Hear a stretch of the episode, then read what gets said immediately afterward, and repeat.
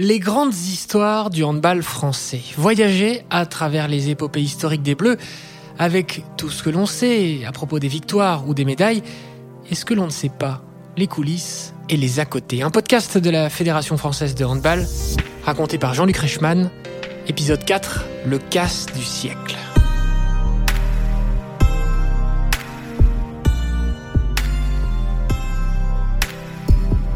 En 2003, championne du monde. Le casse du siècle. À Zagreb en 2003, les Françaises gagnèrent leur première compétition mondiale. Un événement forcément. Mais que dire de la manière, car c'est après avoir détourné le cours d'un fleuve qu'elles terrassèrent une Hongrie promise cent fois, mille fois à la victoire. Retour sur un morceau de bravoure du handball français. Véronique Péquerolland joue en pleurant. Elle sait que dans 10 secondes, elle sera championne du monde, contre toute attente. C'est un euphémisme. Les Bleus sont revenus de l'enfer face à plus forte qu'elle. Elles, ce sont les Hongroises. Elles, elles pleurent parce qu'elles n'ont plus joué. Pensant avoir gagné le match, étant persuadées que 7 buts d'avance à 7 minutes de la fin, cela suffirait forcément.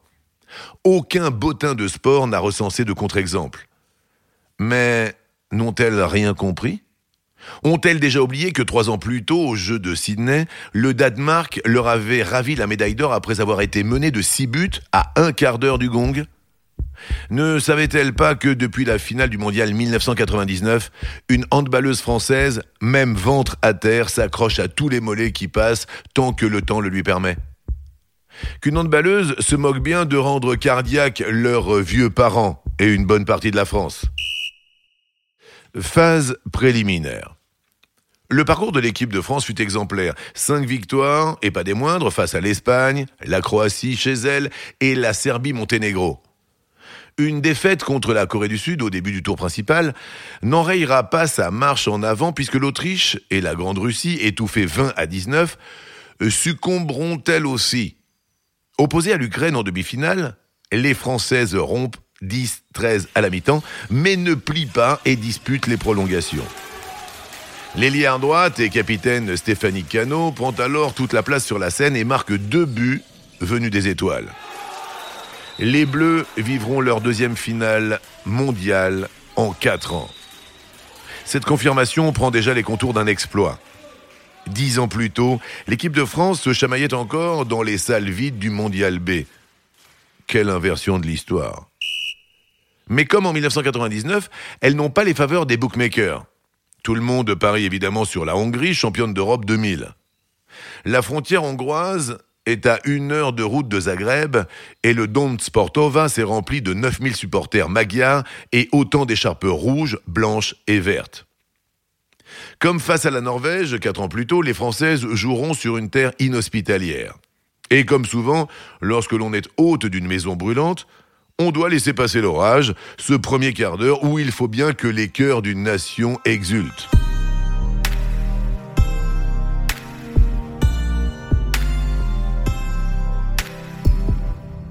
Résister, défendre. Ça, elles savent faire, mais encore faut-il marquer aussi quelques buts. Or, les Bleus sont muettes. Affreusement muettes entre la troisième et la seizième minute.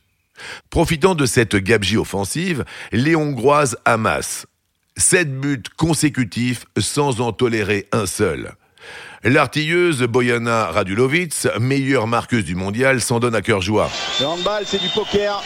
C'est la roue de la fortune. Pour l'instant, elle est française, elle peut tourner très vite. On a acquis l'humilité de ces grands moments, savoir que tu peux passer de très haut à très bas. Valérie Nicolas, si brillante, rate son match. Les arrières françaises pataugent dans leurs passes et leurs tirs. À la mi-temps, la spirale est enrayée avec seulement trois buts de retard, mais la France n'emmène pas large. Elle coule même à flot en deuxième période car le gouvernail du match est tenu par une grande Hongrie. Et dans les grands yeux verts de sa demi-centre Anita Gorbitz, au sommet de son art à seulement 20 ans, c'est toute la nation magyare qui entrevoit enfin un second sacre mondial après celui obtenu en 1965. À la 45e minute, Isabelle Wendling, la pivot française, est définitivement exclue, le jeu placé toujours ankylosé. Le match retransmis sur France Télévisions tourne au cauchemar. Le score affiche désormais 18 à 25. Il reste 7 minutes. 7 minutes, 7 buts de retard. Cette fois, c'est fini. Mais, Cette fois encore, nous ne lâcherons rien. harangue Stéphanie Cano sur le banc des remplaçants. Je me suis mise en colère toute seule, je regardais presque méchamment les filles. On monte tout en défense, on fait quelque chose.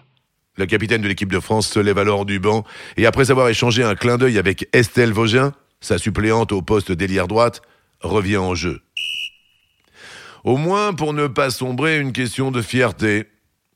Après avoir ramené l'équipe de France à 5 buts, la capitaine lève son poing. Ce geste si banal dans le sport n'est pas une célébration personnelle, il s'adresse à ses partenaires. Elle les exhorte à refuser l'évidence, si implacable se dessine-t-elle.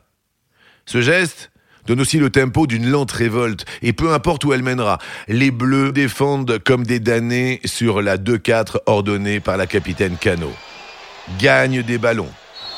S'offre enfin des buts faciles. Myriam Corfanti, par deux fois, Véronique Péqueux-Roland, déjà initiatrice de la révolte en 1999, permettent à la France de réduire le score à deux unités à 4 minutes de la fin.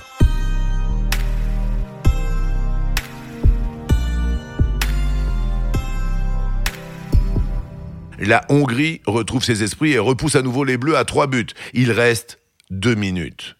Joli baroud d'honneur. Sandrine Mario Delers et Stéphanie Cano, à 30 secondes du gong, ont même resserré l'écart à un seul but. 13 secondes. Les bras de l'arbitre sont levés. Faute française. Le temps est arrêté. La Hongrie ne peut plus enterrer le ballon. Elle doit esquisser un mouvement vers le but. Le dernier ballon est arrivé dans les mains d'Anita Korbitz. Il vaut de l'or, mais à cette seconde même, il a la lourdeur grise du plomb. Rattrapée par son âge, saisie par l'enjeu, la surdouée hongroise ne sait pas quoi en faire. En face d'elle, en défenseur, Myriam Corfanti, l'œil gauche poché au beurre noir, monte une dernière fois la garde. La seconde d'après, Anita a perdu le contrôle de l'objet de tous les désirs. Par un regard, elle a feinté un départ à gauche, elle est partie à droite, mais sans le ballon. Myriam Corfanti n'a plus qu'à se pencher pour le cueillir. L'égalisation est au bout d'une dernière chevauchée. Sophie Herbrecht est son relais pour la montée de balle. Il reste 7 secondes. La jeune demi-centre française se projette vers l'avant, lève la tête, il faut faire vite. Mais Sophie va trop vite, elle voit du bleu sur sa gauche, c'est Leila Lejeune. Le ballon est finalement réceptionné par Véronique Péqueux-Roland, après avoir été touchée par un bras hongrois. La Dijonnaise est à 10 mètres, il faut encore une dernière percée. Alors, Véro fonce tête baissée vers la zone. Trouve une faille. Enclenche. Mais Gorbitz, encore elle, la cravate sèchement. Le buzzer retentit. Carton rouge. 7 mètres. L'agression sur Véronique, deux minutes, penalty Et voilà. Olivier Crumbles fait un signe à Leila Lejeune. Elle a manqué son pénalty face à la forteresse Cataline Palenger en première mi-temps, mais là, Leila est la tireuse de l'équipe de France. Et elle ne se dégonfle pas en trompant la gardienne hongroise sur sa droite. Une somme de petits miracles a abouti à l'impensable.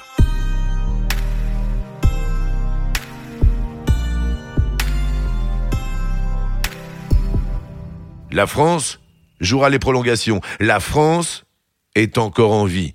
On est rentré au vestiaire gonflé à bloc, on était comme des Popeye. se souvient Véronique Péqueux-Roland.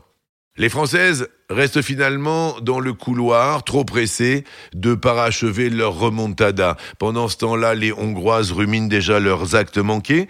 Leurs visages sont figés dans la pierre quand elles reviennent dans une salle pleutre qui ne les porte plus. Elles laissent la balle à l'équipe de France alors qu'elles avaient gagné le TOS, alors qu'elles évoluent en infériorité numérique, à 4 contre 6. Une erreur monumentale de l'entraîneur Laios Moscaï qui démontre que c'est toute une équipe qui a perdu la tête. Valérie Nicolas, quant à elle, l'a retrouvée. Elle avait vociféré toute son amertume lorsqu'Olivier Crumbles l'avait remplacé par Johan Dudziak en deuxième mi-temps. Son passage sur le banc s'avéra finalement fructueux. Car à son retour, la gardienne des Bleus passa cette fois toute sa colère sur les tireuses hongroises. Son arrêt sur le 7 mètres de Bojana Radulovic à la 69e minute alors que la France menait 31-29 constitua le énième et dernier tournant du match. J'ai deviné tout de suite dans quelle direction irait la balle. Quand je l'ai dévié, je savais que c'était gagné. On était championne du monde. En effet, sur l'action suivante, Myriam Corfanti, héroïque jusqu'au bout alors qu'elle fut peu utilisée durant ce mondial, paracheva avec un quatrième but personnel l'incroyable exploit. Celui qui avait vu les Françaises remonter 7 buts en 7 minutes en finale d'un mondial. Un but par minute. Les Hongroises pensaient avoir gagné le match, elles regardaient en souriant les tribunes, quelqu'un avait déjà mis un drapeau sur le banc de l'entraîneur. Déclare Valérie Nicolas, doublement sacrée car élue également meilleure joueuse du tournoi. Des abysses à l'extase. Ce 14 décembre 2003, les Amazones françaises n'étaient pas la meilleure équipe, mais celle voulait le plus gagner. Vous venez d'écouter le quatrième épisode du podcast de la Fédération française de handball, le casse du siècle. À suivre un autre récit sur d'autres grands moments de l'histoire de ce sport, mais d'ici là, rendez-vous dans le club de hand le plus proche de chez vous pour à votre tour écrire les petites et les grandes histoires du handball.